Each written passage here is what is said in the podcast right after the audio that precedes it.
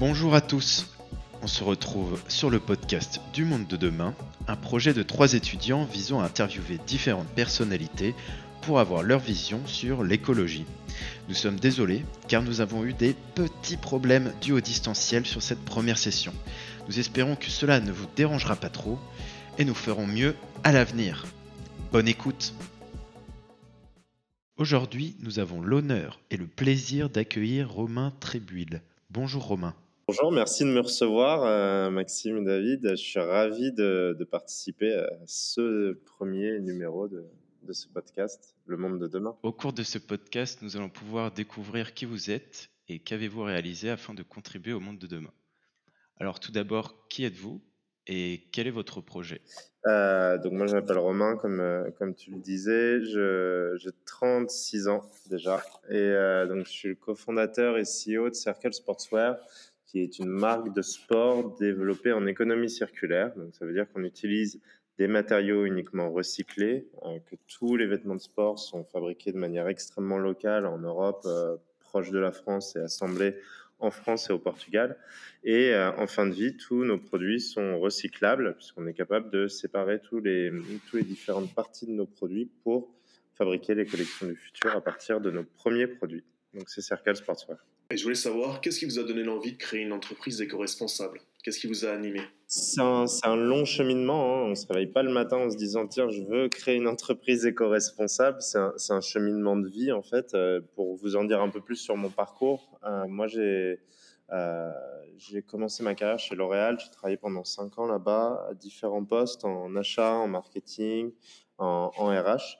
Et, en fait, suite à ça, enfin L'Oréal, c'est être entrepreneur parmi des entrepreneurs. Donc euh, déjà, il y a cette fibre entrepreneuriale qui, a commencé à bien me prendre. Et suite à L'Oréal, en fait, tout en restant chez eux, j'ai créé ma première startup qui s'appelle IOS, euh, qui n'a rien à voir encore avec l'éco-responsabilité, qui est, euh, une marketplace pour, pour connecter des freelances et des entreprises. société que j'ai développée en France, en Californie beaucoup, aux États-Unis, UK et, et aux Pays-Bas. Et, euh, et euh, j'ai revendu mes parts début 2019 euh, au groupe Adeco et au groupe Microsoft. En fait, suite à, suite à cette startup, moi, je me suis posé beaucoup de questions aussi sur ce que je voulais faire ensuite. Ça veut dire que, OK, bah, c'était un, un, grand succès, ça s'est développé très vite. Et en fait, j'ai une très bonne amie qui investit beaucoup dans l'économie circulaire. Et du coup, souvent, quand elle voulait euh, investir dans des boîtes, elle me présentait les patrons des boîtes. Comme ça, bah, ça, me permettait d'avoir un, point de vue, une évaluation de ma part. Et, euh, et en fait, c'est tous ces entrepreneurs de l'économie circulaire, comme euh, Elozac, comme Circulaire, et ainsi de suite, qui m'ont passé leur passion au fur et à mesure. Ce qui fait que suite à IOS, j'avais pas d'idée précise, mais je me suis dit, j'ai envie de créer quelque chose dans l'économie circulaire, parce que selon moi, c'est vraiment l'économie du futur. Euh, parce que ça permet d'éviter la décroissance et de créer des choses innovantes à partir de ressources existantes. Euh, donc du coup, j'avais pas d'idée précise. Je suis aussi par ailleurs très sportif. Euh, j'ai participé à une Coupe du Monde en ski, j'ai fait des championnats de France quand j'étais jeune en running, j'ai beaucoup fait de tennis. Enfin, globalement, j'aime tous les sports. Et du coup, comme pour une fois, j'avais un peu de temps devant moi, je me suis dit que j'allais prendre ce temps pour voyager et apprendre à surfer un nouveau sport que j'avais envie de, faire. Et, euh, et, du coup, je suis allé, euh, je suis allé beaucoup au Maroc, Sénégal, surtout au sud du Maroc. Et en fait, j'ai découvert systématiquement des, plages et des terrains qui, qui étaient vraiment extrêmement pollués.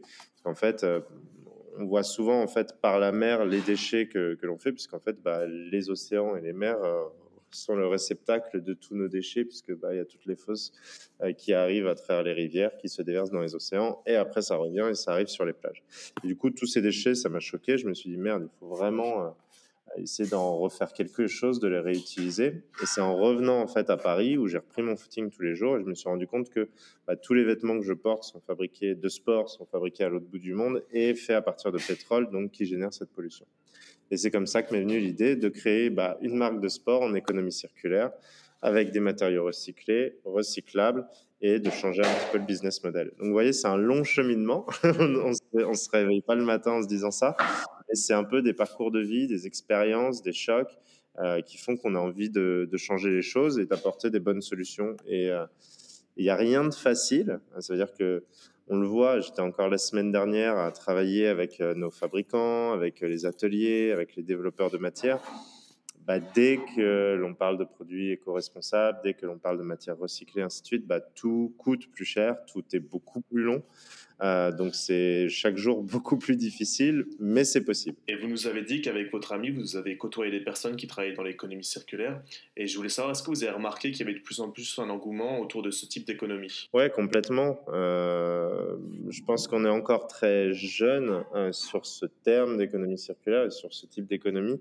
Je, le disais, pour moi, c'est l'économie du futur. Alors, je le, je le souhaite évidemment plus profond de moi-même parce qu'en fait, euh, et on le voit en fait avec la crise du Covid.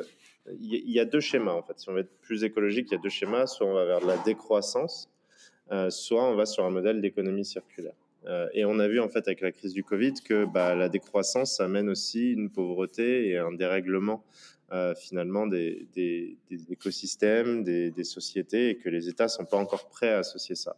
Alors qu'avec l'économie circulaire, bah, on a plein de ressources. Je vous parlais du plastique, euh, déchets des océans. Nous, on refait en partie, hein, c'est pas que ça, mais des bouteilles en plastique permettent de fabriquer des vêtements techniques de sport. C'est pas, que ça. Juste pour vous donner une idée, hein, du plastique, c'est une matière qui a 70 ans. Euh, et on en est totalement, euh, on en est totalement débordé euh, partout sur, sur la planète.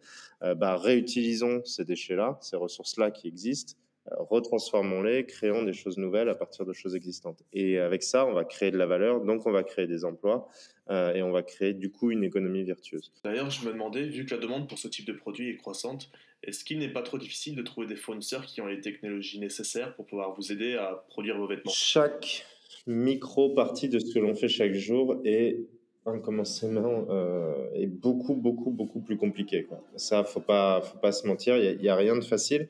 Du coup, moi, ce que j'ai fait, parce que je vous ai donné un peu mon background, mais je viens pas de l'industrie du sport, même si je suis passionné par le sport, et, euh, et, et, et, ni de la mode. Donc, du coup, moi, ce que j'ai fait, c'est aussi m'entourer d'experts qui, eux, ont cette connaissance euh, ont cette expertise de savoir de comment on développe une marque de mode. Donc ça a commencé avec une directrice artistique qui a travaillé pour des grandes maisons comme Lululemon, comme Nike, comme Louis Vuitton ou Hogan. Euh, une directrice de, production qui a travaillé pour Bache ou le slip français, donc qui a aussi eu des engagements locaux. Euh, ou une experte traçabilité qui sait évaluer chaque maillon de la chaîne euh, pour s'assurer que bah, les matériaux euh, recyclés que l'on achète, au final, bah, ils proviennent pas de l'autre bout du monde parce que du coup, bah, ça va pas être su super vertueux. Euh, donc voilà, déjà, c'est amener ces expertises-là et puis après, c'est travailler en collaboration avec des partenaires. Euh, il faut créer une confiance avec les partenaires. Il faut que nous, on a audité, évalué et, et puis aussi, bah, c'est découvrir que bah, avant de faire un vêtement, euh, il y a énormément, énormément d'étapes. Donc en gros, si je, schématise un petit peu simple, pour prendre, euh, je vais prendre un, t-shirt de sport qui s'appelle l'Éternel sur notre site pour ceux qui veulent aller voir. Euh, il est gris euh, et c'est notre premier produit qu'on a lancé qui est vraiment un, un carton, qui est la meilleure vente. Juste pour vous expliquer comment il est fait.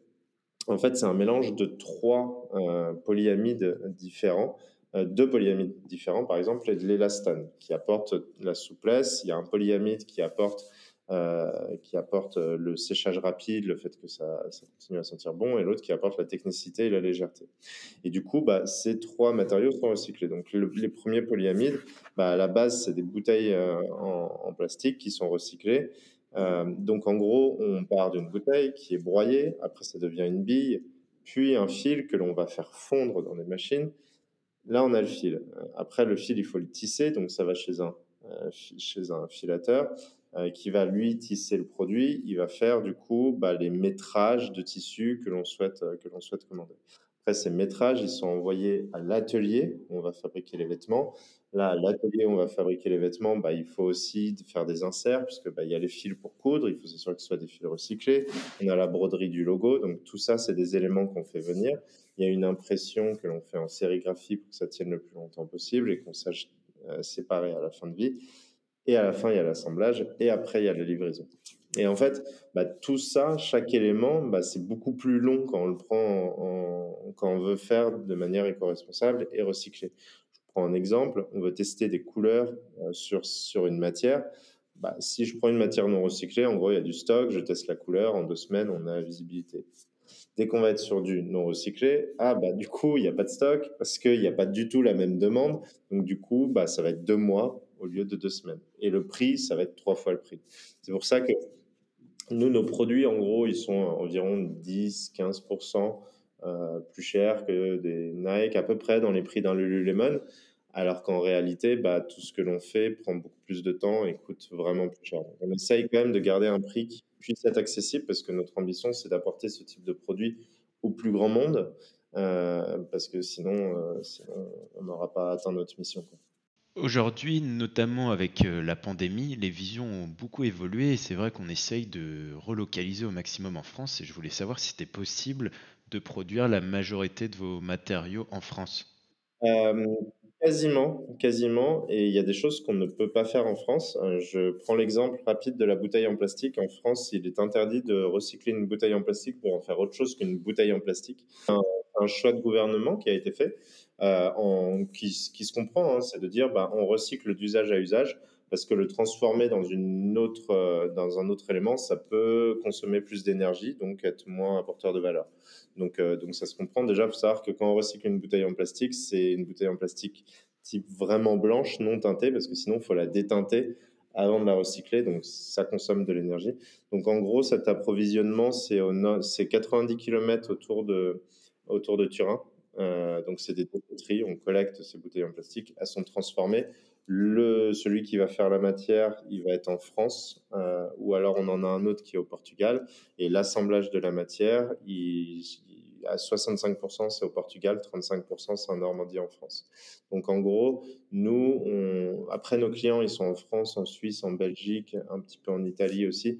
Donc après, on va aussi s'étendre en Europe. Donc on a une vocation d'être euh, Europe court, pas forcément 100% France. Euh, pour différentes raisons euh, que je vais vous dire juste après. Mais en gros, nous, l'idée, c'est d'être local. Je sers le marché européen, il faut que je sois en Europe proche. Pourquoi l'Europe? Parce que j'ai des minima sociaux, j'ai des minima de réglementation que dans l'Europe proche que je n'ai pas ailleurs. Et cela, ça m'apporte aussi un socle, un socle social qui est important dans les audits que je retrouve souvent. Après, pourquoi on n'a pas tout fait en France?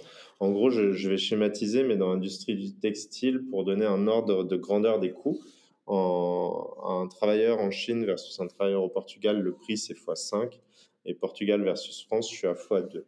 Donc forcément, je vais avoir un gros écart en termes de, différentiel de coût, in fine, pour le consommateur final. Euh, alors que là, l'impact environnemental n'est pas non plus gigantesque, même si on essaye d'avoir aussi de plus en plus de Made in France, nous. Euh, et puis, il y a aussi un savoir-faire qui existe vraiment au Portugal sur ces matériaux-là alors qu'en France, il n'y a jamais eu vraiment d'expertise sur des matériaux euh, textiles techniques. On peut en avoir, il y en a, mais, mais voilà, c'est un, rapport expertise versus coût versus environnement. Donc tout ça, à chaque fois, c'est des arbres de décision qui se, qui se combinent dans la tête pour prendre les meilleurs choix, qui soient en valeur, euh, qui soient en adéquation avec nos valeurs. Et voilà, j'étais encore la semaine dernière visiter un de nos ateliers au Portugal bah, on visite, on va voir que bah, les, produits techniques sont bien faits, qu'il y, a une bonne confection, mais on va aussi s'assurer que bah, toute l'énergie provient d'énergie solaire, parce que c'est important de s'assurer comment sont gérés les traitements des déchets, comment c'est recyclé, est-ce qu'il y a une cantine et des lieux aussi euh, pour euh, les salariés, est-ce qu'ils se sentent bien, quelles sont les moyennes d'âge aussi, est-ce qu'il y a des formations pour leurs employés? Donc en fait, on prend vraiment tous ces aspects-là pour s'assurer que nos partenaires euh, bénéficient des meilleures conditions de développement et d'impact, bah, comme on aimerait que ce soit fait chez nous. Quoi.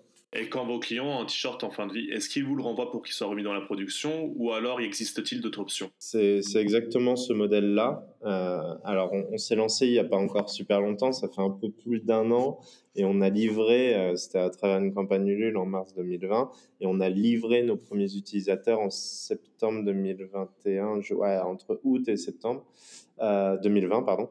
Et du coup, bah, ça fait un an. Donc, heureusement, euh, le premier produit éco-responsable, c'est qu'il soit durable aussi. Parce que s'il ne va pas durer dans le temps, ça ne va pas aller. Mais, mais en effet, c'est exactement ce que l'on va faire, euh, ce que l'on prévoit de faire. Euh, c'est que tous les produits peuvent être renvoyés, soit avec nos partenaires points de vente que l'on va développer à partir du mois de septembre, que l'on va commencer à ouvrir, soit en nous les renvoyant directement via e-commerce En fait, en nous renvoyant le produit, ça donnera une remise selon le type de produit pour le prochain achat, ce qui permet nous de pouvoir récupérer, de récupérer les produits. C'est ça qui est super important. on veut aussi lancer un abonnement juste à titre d'exemple, pour quelques euros par mois, 2-3 euros par mois, pour dire bah, en fin de vie, tu, tu nous rends le produit, tu vas pas repayer euh, celui d'après. Tu le repéras, ce sera défalqué de ce que tu auras payé dans ton abonnement. En fait, il faut qu'on soit en charge de la fin de vie du produit. En fait, c'est ça qui est clé. Ça veut dire que euh, il faut que Circle puisse être resté en contact avec tous ses clients et c'est ce que l'on fait pour que, bah, une fois que le produit soit usagé, bah, un, déjà, peut-être qu'on peut vous le réparer.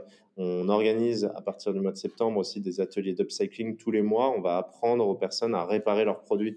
Type, je sais pas, je me suis, euh, j'ai fait péter une couture euh, parce qu'elle est usée au bout d'un moment, ou j'ai fait un trou parce que je faisais un trail euh, sur le côté. Comment je peux réparer ce genre de choses? On va avoir des badges, des choses qu'on va pouvoir personnaliser ces produits. Donc déjà, c'est rallonger la durée de vie. Et quand j'arrive à la fin de vie, bah, comment je, peux le recycler? Donc on, est en train encore, on co-design avec, euh, avec notre communauté, mais de lancer sous forme d'abonnement, avec évidemment il y aura des services, mais c'est surtout pour, voilà, je suis là pour la fin de vie, et, et puis bah, comme ça, ça permet de, de renouveler les produits. Nous, tout ce que l'on va récupérer, on est en train de faire les tests là qui sont positifs, c'est que on sépare toutes ces fibres, on les retransforme, ça redevient la matière première, et on va fabriquer les collections futures avec celle-là. Et lorsqu'on entreprend de manière éco-responsable, avez-vous remarqué un soutien plus important de la part de l'État pour ce genre de projet? Ah, Ce qui est assez intéressant, c'est que euh, si on parle du financement euh, global et sur l'économie circulaire aussi, euh, l'économie circulaire et, la, et la mode notamment, c'était pas forcément les domaines les plus sexy pour lever des fonds. Euh, vaut mieux être une boîte tech, faire du SaaS, ça marche mieux. J'en ai fait avant, je sais ce que c'est. Mais justement, ce qui est intéressant, c'est que là, il y a vraiment des aspects très innovants dans ce que l'on fait. Et, euh, et, à la fois les investisseurs, parce qu'on a fait une levée de fonds d'un million d'euros euh, au bout de quelques mois, donc en début d'année.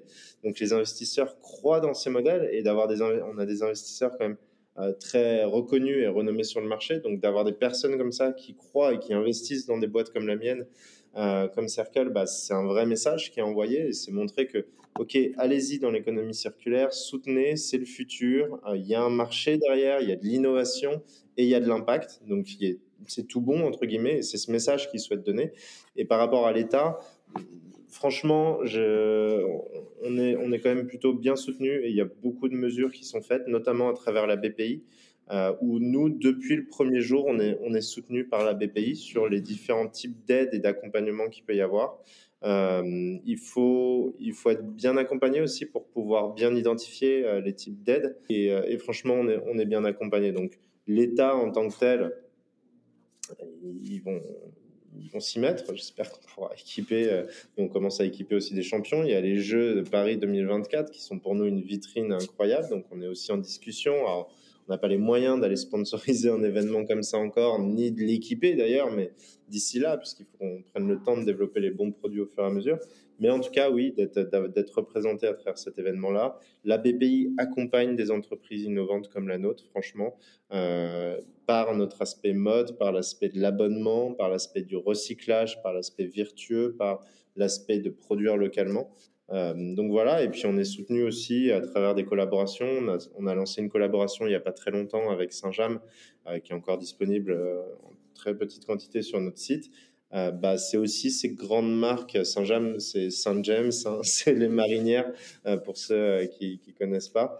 Et, en fait, ils nous ont soutenus, ils nous ont aidés et, et d'avoir, parce qu'il peut y avoir l'État, mais aussi d'autres grandes marques et institutions qui peuvent aider ces petites jeunes marques comme nous qui naissent à grandir, à apprendre en expertise et c'est super important.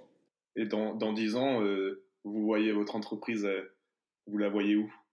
Bah, honnêtement, euh, on aimerait être vraiment le leader mondial de, de, sport engagé et, et, environnemental. Ça veut dire que nous, on a déjà réussi le premier défi, qui est, d'après Clear Fashion, la marque de sport la plus clean au monde. Alors, c'est incroyable quand on dit ça, mais finalement, bon, c'est plus facile parce qu'on n'a pas tout l'historique que peut avoir un Nike, un Zix, un Adidas, euh, d'avoir tout délocalisé, d'avoir fabriqué de ces manières-là. Donc nous, on part avec en fait un, un socle environnemental, social qui est parfait. Il a été évalué, il est parfait, c'est normal, on est nouveau et c'est notre mission. Donc l'idée, c'est de continuer à grossir et à grandir au fur et à mesure en gardant ce niveau d'expertise, puisqu'en fait, euh, bah, si on veut avoir un impact le plus important possible, il faut que notre ambition soit la plus grande possible. Donc en gros, d'ici 10 ans, d'être vraiment devenu une marque multisport, d'accompagner tous les sportifs et d'être systématiquement au top de l'expertise environnementale et écologique. Et du coup, euh, on me dit souvent, je ne sais pas si vous aviez ça en tête, mais, mais comment tu peux être mondial si tu veux faire du local et éco-responsable? Pas, Ça n'a pas de sens. Et au contraire, je pense que justement, il faut que quand on pense économie circulaire, quand on pense euh, éco-responsabilité, il ne faut pas qu'on reste petit, il faut qu'on voit grand, mais il faut qu'on pense des modèles qui soient scalables et qui puissent se développer partout dans le monde. Et je vais donner un exemple assez simple qui est lié à la production. Bah, aujourd'hui, c'est bien, je sers le marché européen, bah, je produis et tout est en Europe. Bon, bah, si je vais aux États-Unis, si je vais en Asie, si je vais en Afrique, euh, comment je fais? Et ben en fait, et, et j'en parlais, j'ai un de mes mentors qui est le DRH du groupe L'Oréal. Quand je lui ai expliqué ce que je voulais faire, il me dit bah, ce que tu veux faire, c'est L'Oréal en fait. Et en fait, pour schématiser, un produit L'Oréal que vous achetez en France, il est fabriqué en France ou en Espagne. Si vous l'achetez aux États-Unis, il est fabriqué aux États-Unis, au Canada. Bah, c'est exactement ce qu'on veut faire. Il faut savoir que ça n'existe pas dans l'univers de la mode. Mais en gros, là, on est en train déjà de discuter avec des gros acteurs aux États-Unis. Bah, du coup, on est en train de se dire, bah, alors on va aller faire notre production localement aux États-Unis, peut-être au Mexique, peut-être au Brésil, parce qu'il y a un autre marché aussi important là-bas.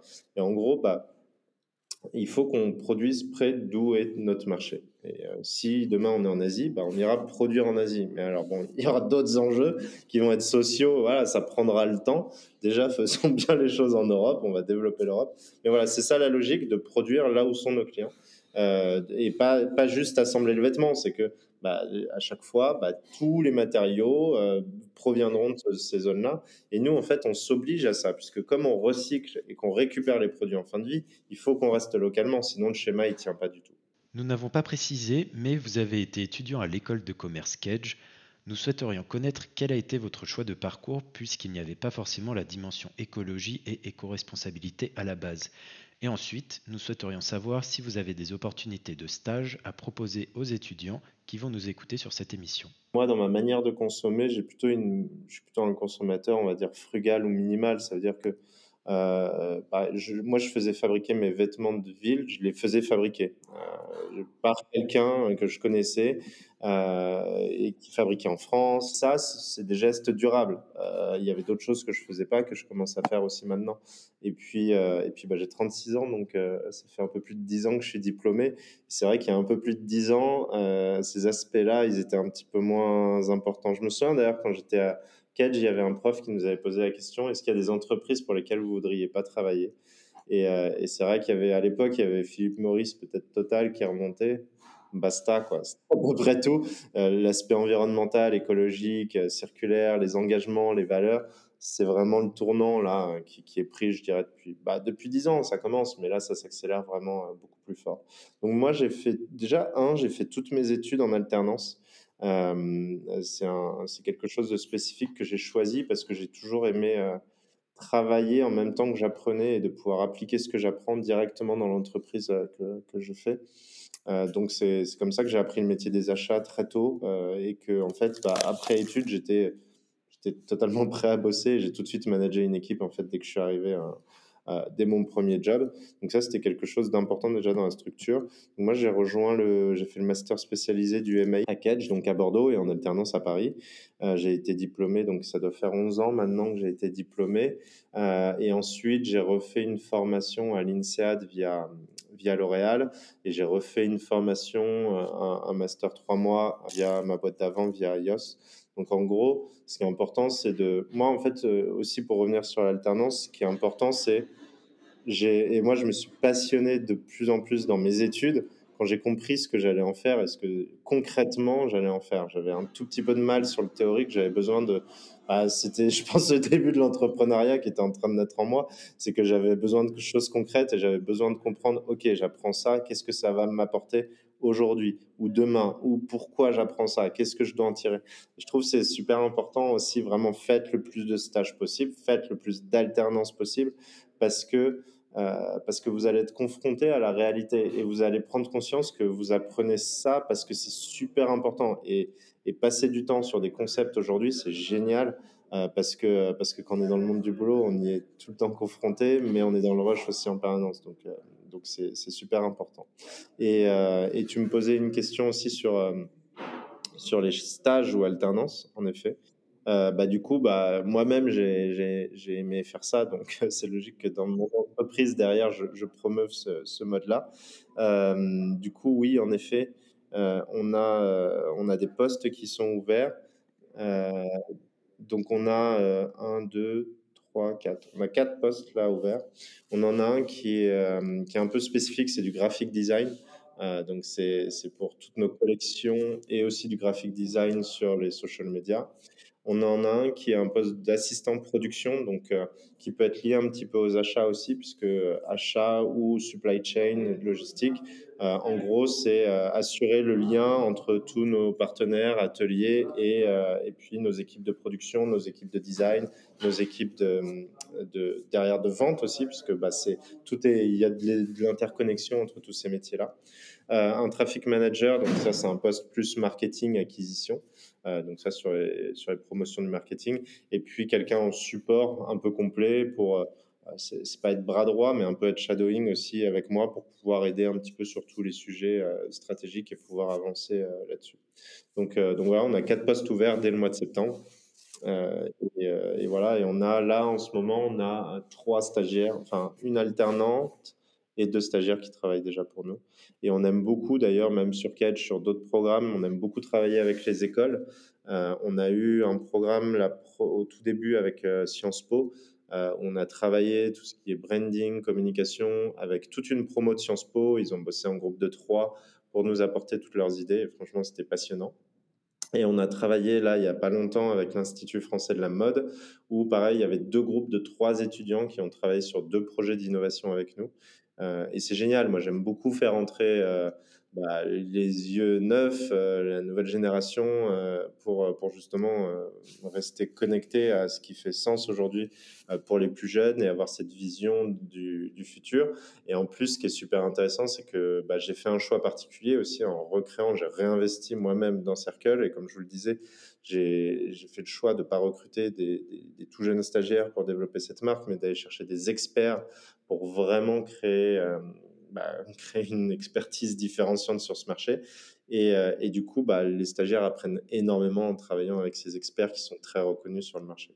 Et pour postuler, comment ça se passe? Vous pouvez envoyer un mail à contact at circlesportswear.com, nous écrire sur notre Instagram, me contacter sur LinkedIn.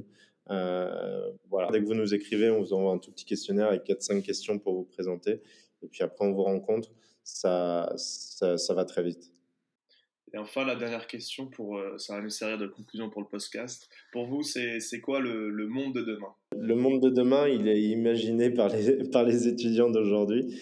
Euh, je pense qu'il n'y a pas un il n'y a pas un monde de demain, il y a un monde en transition. Et en fait, je pense qu'on vit des transitions les unes après les autres. Euh, et si je me remets un tout petit peu plus en arrière, si on revient les années 80, euh, mi-90, c'était les années de finance, du consumérisme euh, et aussi de la, création de valeur à travers la consommation.